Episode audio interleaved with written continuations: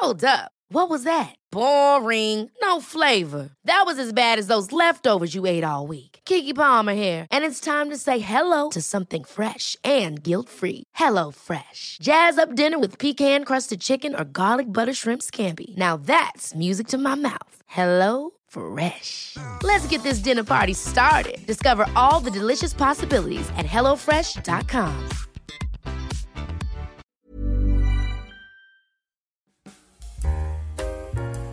La sátira, la política, la crítica, las estolas, la transgresión, la diversidad y otros ingredientes forman parte de la receta que ha cocinado uno de los eventos con enfoque cabaretero más longevos del país, el Festival Internacional del Cabaret.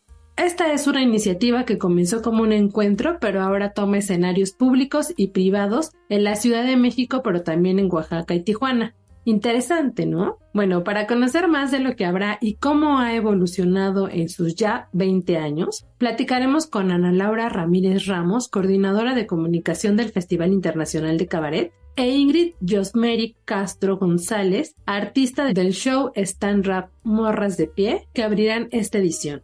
Además, antes de terminar el episodio, no se pierdan la guía en segundos donde tengo para ustedes una selección de cosas que pueden hacer este fin de semana en la Ciudad de México, ya sea que vivan aquí o estén de visita. Mi nombre es Ariana Bustos Nava, mejor conocida como la señorita etcétera, y la encargada de gestionar este espacio de recomendaciones para ustedes cada jueves. Arrancamos.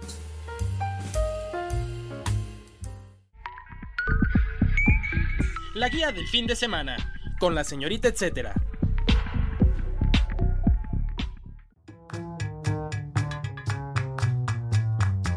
Damos la bienvenida a Ana Laura Ramírez Ramos, coordinadora de comunicación del Festival Internacional de Cabaret, y también a Ingrid Josmery Castro González. Ella es artista del show Stand Rap Morras de Pie.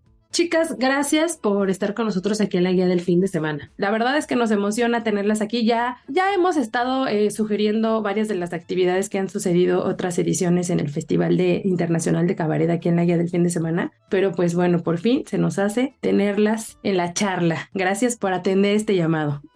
No, muchísimas gracias a ti por abrirle un espacio más al Festival Internacional de Cabaret, que además estamos súper emocionadas porque llegamos a la edición 20 y pues es un fiestón, entonces mientras más personas puedan unirse a esta fiesta cabaretera, mejor. Sí, muchas gracias por la invitación. Acá en Rap, estamos muy emocionadas, Fatalista y yo y Patia, porque es todo un honor estar aperturando este festival que tiene toda una tradición y pues vamos a estar ahí con aportando mucha visión ahí cabaretera y estando pera y rapera. Oigan, chicas, me gustaría que empezáramos con su propio concepto tal vez de, de cabaret, ¿no? O sea que, porque a veces la gente, no toda, pero sigue siendo como, como que de pronto que puedes acudir o existían algunos, este, como medio cosas poco claras sobre qué abarca el cabaret, ¿no? Este, pero ya con la experiencia que ustedes tienen y eso me gustaría como que enriquecerlo más. ¿Cómo definirían ustedes el cabaret? ¿Y qué podemos encontrar en este, digamos, género que no encontramos a lo mejor en ningún otro espacio hablando de actividad cultural o espectáculo? Claro, pues para nosotras desde el Festival Internacional de Cabaret, el concepto cabaret como tal es tal cual el que relacionamos con este género teatral eh, que viene del teatro de carpa y el teatro de revista, que son como sus antecedentes directos aquí en México, que para quien no sepa, el teatro de carpa es el que se realizaba en las plazas públicas, en las calles, para un público pues que no tenía acceso a teatros como tal y se presentaba de manera gratuita y el teatro de revista era como este entendido como pequeñas apariciones artísticas de diferentes tipos de artistas, ¿no? Podía haber un músico y luego alguien que hiciera chistes y luego una bailarina y luego un cantante, como que había diferentes números en un solo espectáculo. Entonces, como que en la mezcla de ambos, de ambas representaciones, siempre lleno de humor, siempre un humor que es incluyente, que es diverso, que no es el humor al que estamos eh, acostumbradas cuando vemos a lo mejor televisión sin menospreciar, pues, porque es un humor a veces más inmediato, sino que es un humor que aplica para todas las personas, que particularmente se ríe de lo que nos duele a nivel social, político, que tiene mucho delirio, es decir, que siempre hay toda una parafernalia atrás,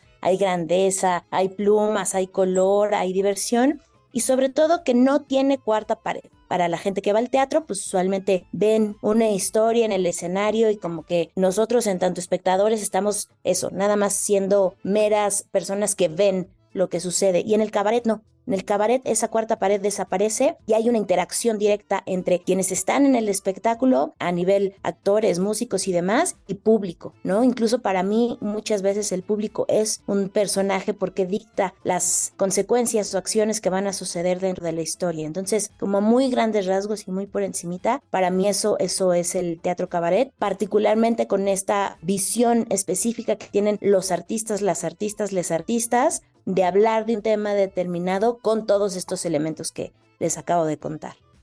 Ay, lo dijo bien bonito Ana Laura, así como me, gustó. Yo ya me sentía así ya en cabaret cuando lo iba describiendo, porque justamente es un, es un convivio directo y para nosotras eh, la parte política obviamente forma parte fundamental de la creación de nuestro show y el humor son, son básicos, ¿no? Discursos que normalmente son monopolizados tal vez por otros sectores. Cabaret es una posibilidad, un lenguaje que nos ayuda a comunicar cosas que de otra manera no se podrían hacer y que abre mentes, ¿no? También el humor como y el cabaret como un mecanismo para voltear estatus, ¿no? Y poder reflexionar justo a través de la risa eh, a manera de, de una pequeña fiesta que no solo es para reír, sino también para reflexionar, ¿no? Y también yo le sumaría la palabra juego, un juego político que construimos en colectivo.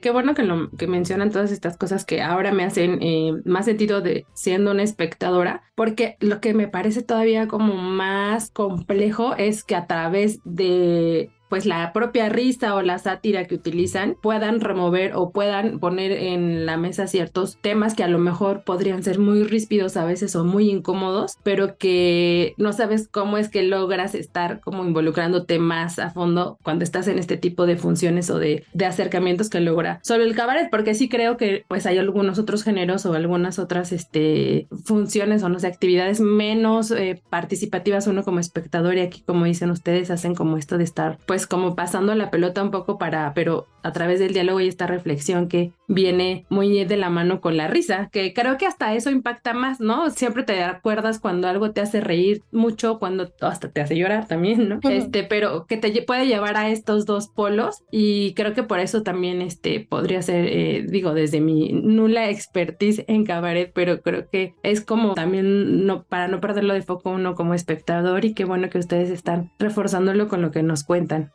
Sí, efectivamente, la risa es ese detonante que logra que se cree esta reflexión. Es decir, al principio yo creía justo eso, que el cabaret era para crear una reflexión y un cambio, llevar a la acción y demás. Sin embargo, con los años lo que he notado es que también la realidad a veces es tan pesada y la gente también está tan cansada de tener que accionar por tantas injusticias, por tanta violencia, ta, ta, ta, que de primera instancia ya con que haya esa, esa risa de por medio, esa ah, desfogue, esa destensión, porque al final pues la risa es tensión, ¿no? cuando te logra salir esa tensión, ya es un gran avance para mí, ¿no? Que la gente se vea como en un momento de decir, ah, aquí me puedo reír, ¿de qué me estoy riendo? Todavía no lo sé, ah, me estoy riendo de mí, de, ah, de, mi problema, de mi circunstancia. No, eso ya es como un plus, pero de entrada con que la gente vaya, esté, participe, pase un gran momento, ¿no? Al menos que pase una hora, hora y media, eso, eh, liberando, riéndose, ya para mí es un, es un avance y casi en automático va a suceder esa reflexión. Y si no pasa, tampoco importa, ¿no? O sea, eh, no, no es como una cosa de ir a la tarea, al cabaret, así de, mm, a ver, ¿qué aprendí en este espectáculo? ¿Reflexioné o no reflexioné? No, solito va a pasar en el cuerpo, pasa, los temas pasan y sobre todo creo que eso, eso que mencionas de que como público te quedes con el recuerdo, con la imagen de lo que viste, que te haya trastocado o que te haya hecho sorprenderte, ¿no? Que creo que es algo que pasa muchísimo en este festival porque ves cosas que no ves en otros teatros, que no ves en otros festivales. Si sucede eso, si sucede esa cosa de, ¡Ah! viste que fulana dijo tal cosa, o hizo tal chiste o salió con este personaje, ya para mí ese es como, como una ganancia increíble. Totalmente. Oigan, y bueno, aquí igual este, lo que me quieran contar las dos, o no sé si Ana Laura esté un poquito más involucrada en eso, porque quiero un poquito tener este panorama de cómo comenzó el festival y cómo va. Porque, porque sí creo que cuando, digo, esta es la edición número 20, es bastante tiempo ya para hacer un festival. Ya este, creo que todos empiezan a lo mejor con ciertos objetivos y se pueden ir transformando, o incluso la aceptación del público ya es distinta. Desde esta cuestión como histórica tal vez, cómo empezó el Festival Internacional de Cabaret y cómo va ahora o cómo lo vas viendo para la edición 20 que está por comenzar. Pues empezó siendo ni siquiera un festival, empezó siendo un encuentro, era el encuentro de jóvenes cabareteros, donde hubo cuatro espectáculos en la primera emisión, todos dirigidos por las Reinas Chulas, que son pues las creadoras fundadoras del festi, y era una cosa más como mostrar el cabaret y la visión que ellas tenían a partir de estos espectáculos, ¿no? Y así fueron tres emisiones de encuentro de cabareteros, al tercer encuentro vino una compañía de Alemania, que fue como muy, muy gratificante ver que a pesar de la distancia de las visiones que podrían parecer distintas, se compartía esta línea crítica y de risa y demás. Y entonces como que fue muy interesante. Y a partir de esa tercera edición fue que se decidió cambiarle el nombre de Encuentro de Jóvenes Cabareteros a Festival Internacional de Cabaret. Y bueno, a partir de ahí ha habido un montón de trabajo, no solo del festival, sino de todas las compañías y artistas que se identifican como cabareteros o cabareteras porque pues eh, problemáticas que han pasado, temblores que han pasado, eh, una pandemia, ¿no? Que han pasado un montón de situaciones que nos han hecho replantearnos la manera en cómo hacemos este tipo de teatro. Nosotros cada vez que hacemos como este recuento para lo que sea, para nuestro stock de historia, para convocatorias y demás, encontrar notas del festival de 2004, 2005 es imposible y solo había por ahí una periodista en la jornada que nos hacía nuestros artículos. Pero a partir ya de como 2008, 2009 empezó a agarrar como una nueva formita. Obviamente hubieron muchos más grupos, no solo en la Ciudad de México, que eso fue súper importante, que se empezó a descentralizar un poco la escena. Y ahora lo que encuentro es que gracias al trabajo de esos artistas, de esas compañías, podemos llegar a un montón de, de espacios. Tú puedes ver que hay ahora una cantidad bastante amplia de festivales, de ciclos, de encuentros de cabaret en diferentes estados. Entonces tenemos ahora más espacio en áreas teatros institucionales o de gobierno y creo que justo el momento en el que estamos es el momento de volver al público, es decir, llegar otra vez a esas audiencias que no tienen la capacidad de pagar un boleto, que están súper eh, alejadas de las zonas en la Ciudad de México, por así decirlo, donde hay teatros, eh, de poder llegar a otros estados, como justo hacemos en esta emisión, donde la intención es que sepan que es un festival nacional, Ciudad de México, Tijuana y Oaxaca, y eso llevarle a, hacer una repercusión eh, más impactante con público que pueda tener acceso a espectáculos gratuitos y actividades académicas, porque son parte del festival, para que haya como una pluralidad en a quienes llegamos, en quienes participan de él y que esa misión que hemos tratado de llevar a cabo los últimos 20 años pues siga consolidándose.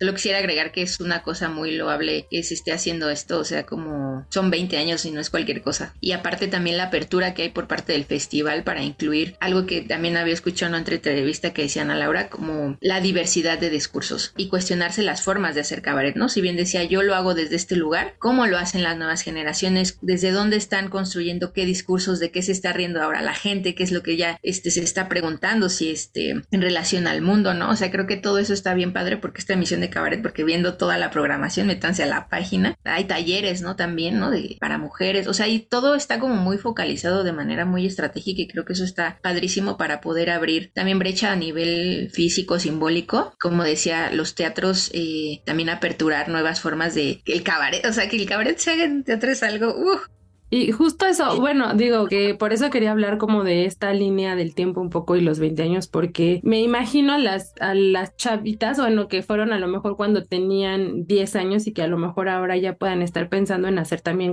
teatro cabaret como ustedes, ¿no? O sea, que, que alguien pudo ir más joven y que le pudieron haber cambiado la visión de muchas cosas y ahora incluso ser partícipes ya en una como artista o como alguna compañía, que es por eso también que creo que es importante hablar de la resiliencia que ha tenido el festival y que ahora, eh, bueno, mencionando esto de que hay sedes gratuitas, hay sedes que pues hay que pagar, pero también que no solo se queda en la Ciudad de México, sino que está, va a estar en Oaxaca y en Tijuana. No sé si antes un poquito de entrar con la programación para que me ayuden ustedes a hacer medio hay una curaduría de entre tantas que va a haber, este, ¿hay alguna razón por la que sea justo en Oaxaca y Tijuana o es como por el tipo ya de, pues de, de movimiento que puede existir ahí?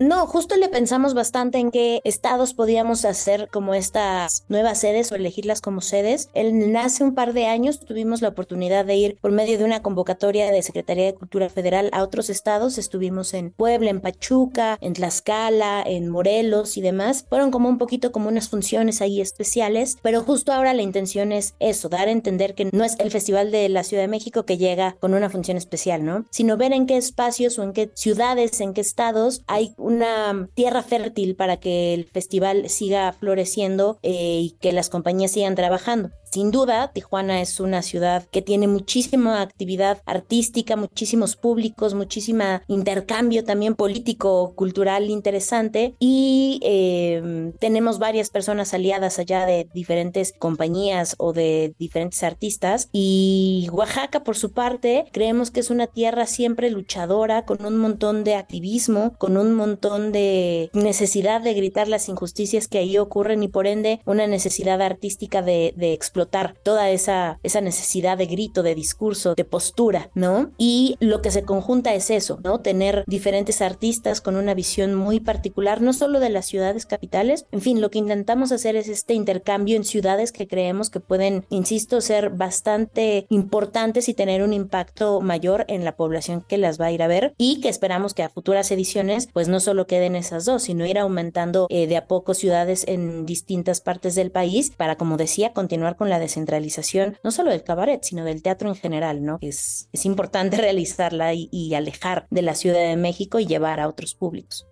El dato, etcétera. Este festival inició en 2003, ideado por la compañía de cabaret Las Reinas Chulas. Las integrantes hasta la fecha siguen siendo las organizadoras.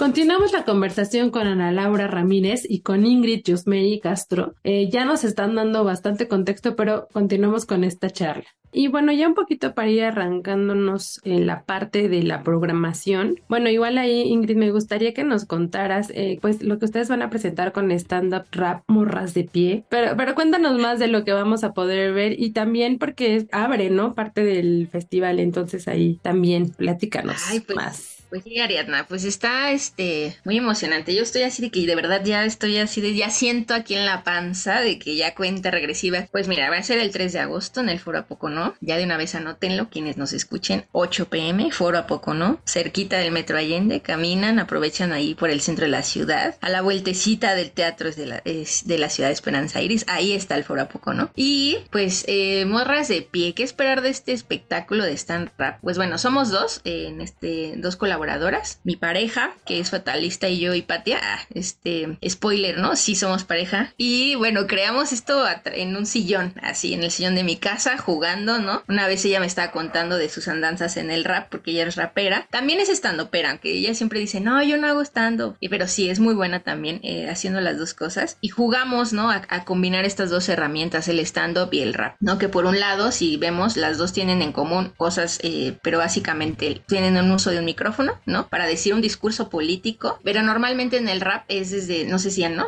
han podido escuchar quienes están por ahí del otro lado, rap, ¿no? Pero es una cuestión muy política, ¿no? También, muy contestataria y hasta los que se suben así empiezan a fruncir el ceño y decir, ¿no? Dependiendo qué tipo de rap, ¿no? Ya verán el contenido, pero siempre es como con esta seriedad, ¿no? Y entonces al mezclarlo con el stand-up, ¿no? Que busca crear mecanismos de humor, que propiamente para nosotras no es hacer reír, sino buscar mecanismos de humor, ¿no? Y cuestionar como de desde qué parte las personas nos reímos, ¿no? Y de pronto sí salen la risa, ¿no? Cómo estos dos mecanismos se cruzan, el rap y el stand-up, para crear nuevas posibilidades de ser mujer en el mundo en nuestro caso, ¿no? Y cuestionar, pues, los discursos de poder, ¿no? Pero todo desde el juego, ¿no? O sea, desde eh, preguntas, ¿no? Como nuestra rutina habla de qué hubiera pasado si Rose del Titanic hubiera sido gorda, ¿no? Y entonces, oh, o sea, la gente le hace, ¿cómo?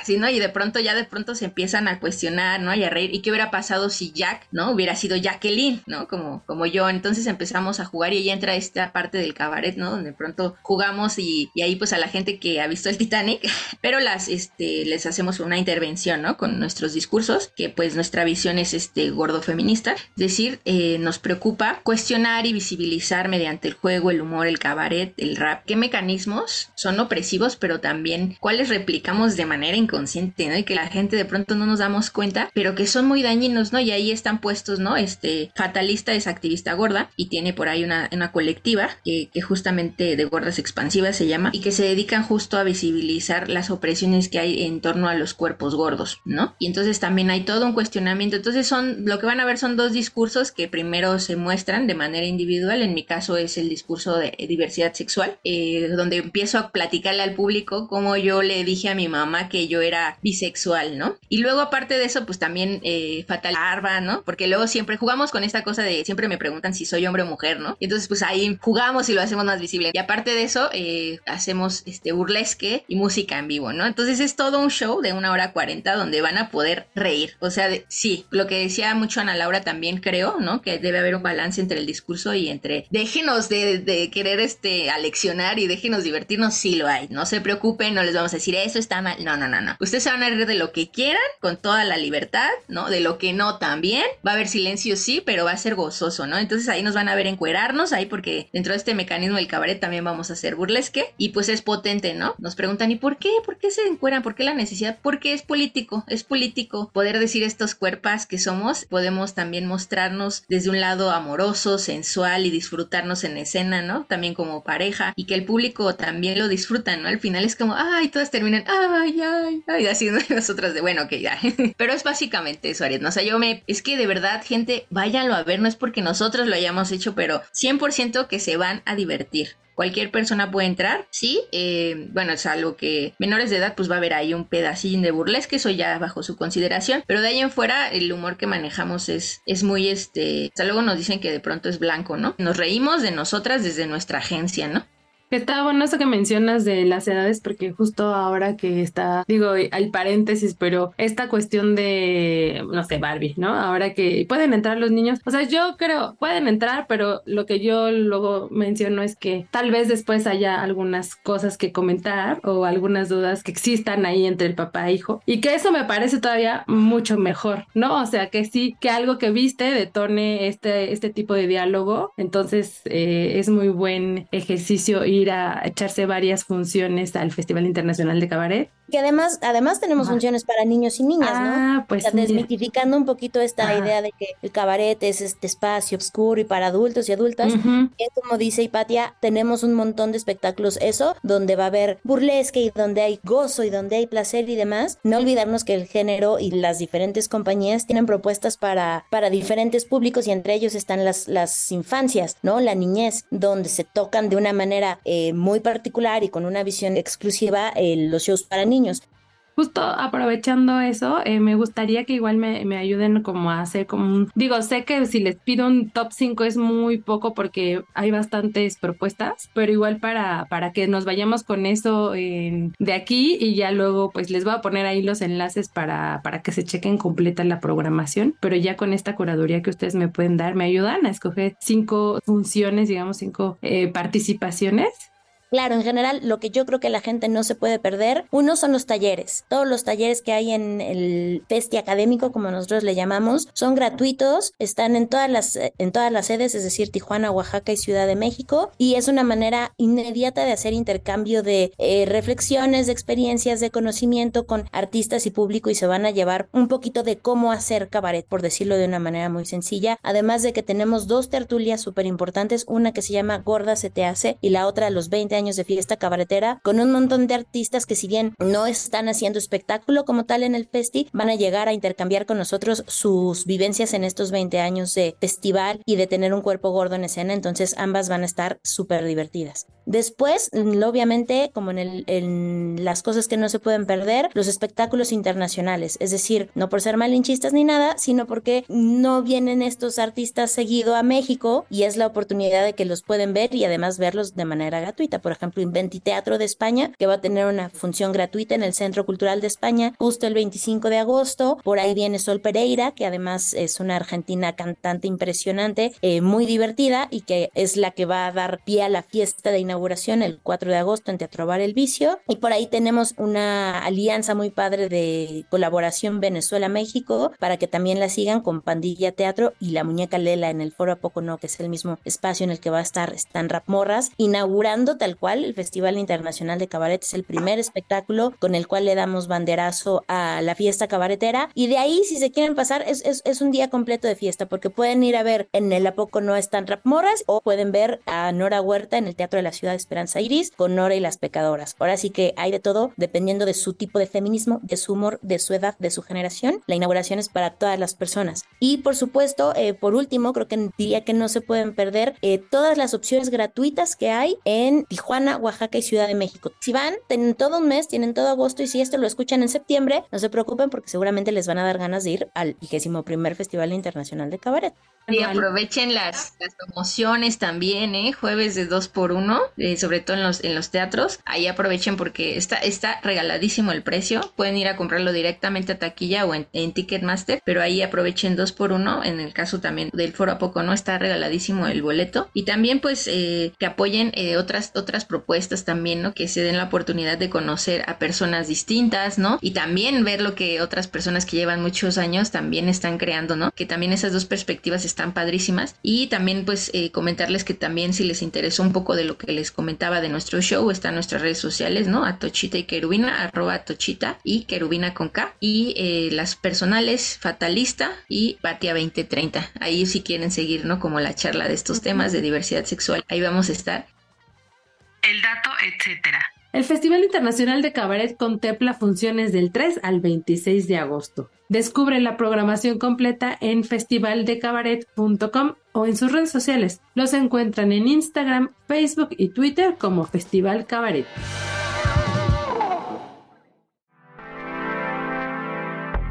La guía en segundos.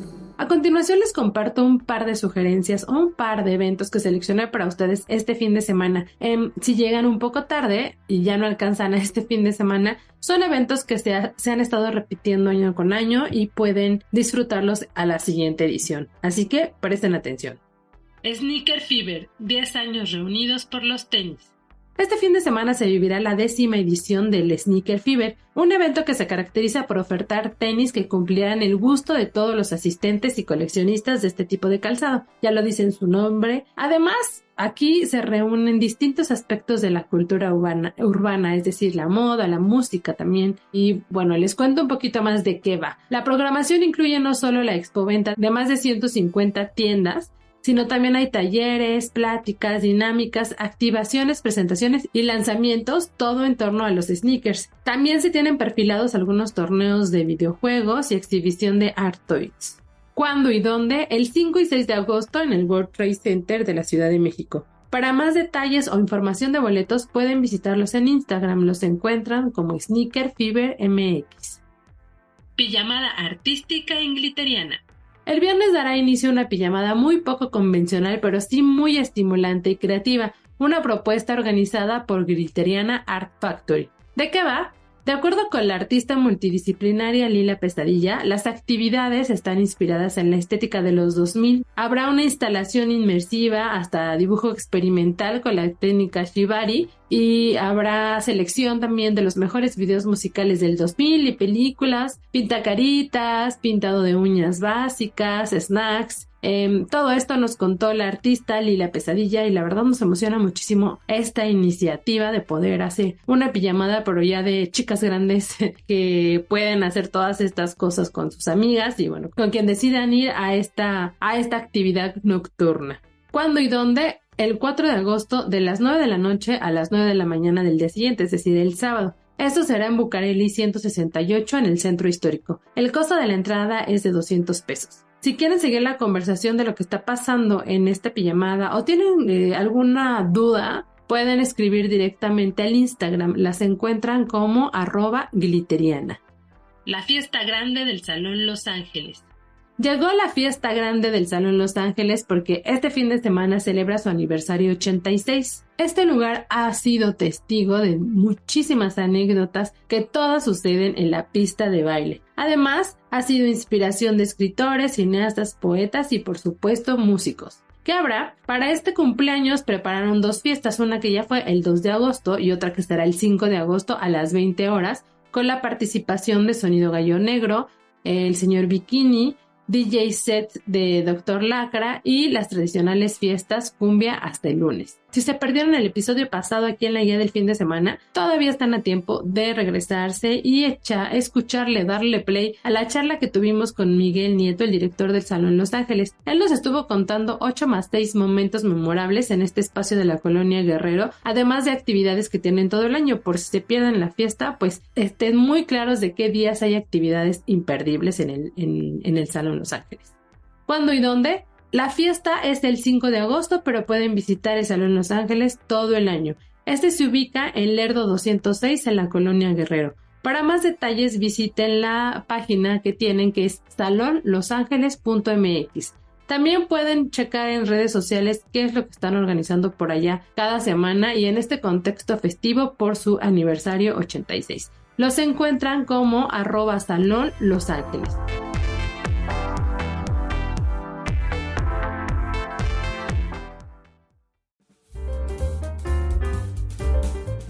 Así damos por concluida una entrega más de la guía del fin de semana. Recuerden que pueden seguir la conversación conmigo o compartirme otras sugerencias para traerlas aquí a la mesa, como han pasado en otras ocasiones con museos y proyectos culturales interesantes, todo a través de mis redes sociales. Me encuentran en Facebook, Instagram y Twitter como la señorita, etcétera. También pueden seguir el hashtag la guía del fin de semana o el hashtag la señorita etcétera para que por ahí estén rastreando lo que recomendamos de manera virtual y no se pierdan la siguiente edición o las siguientes ediciones. Gracias a la productora Natalia Castañeda y a todo su equipo por hacer que este espacio siempre se escuche perfecto y en armonía. Si tienen algún comentario o sugerencia sobre este podcast o los que se generan desde la Organización Editorial Mexicana, pueden escribirnos al correo podcast.com.mx. Ahora sí vamos cerrando micrófonos, pero no sin antes agradecerles nuevamente por darle play. Espero que estén armando sus actividades de verano con la ayuda de este podcast que busca que ustedes no olviden que siempre hay un etcétera de cosas que hacer. Ahora sí, nos escuchamos la próxima semana. Gracias, gracias, gracias. Hasta la próxima.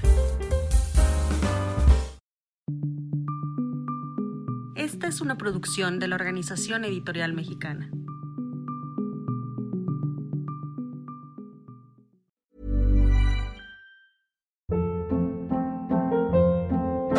Hold up. What was that? Boring. No flavor. That was as bad as those leftovers you ate all week. Kiki Palmer here, and it's time to say hello to something fresh and guilt-free. Hello Fresh. Jazz up dinner with pecan-crusted chicken or garlic butter shrimp scampi. Now that's music to my mouth. Hello Fresh. Let's get this dinner party started. Discover all the delicious possibilities at hellofresh.com.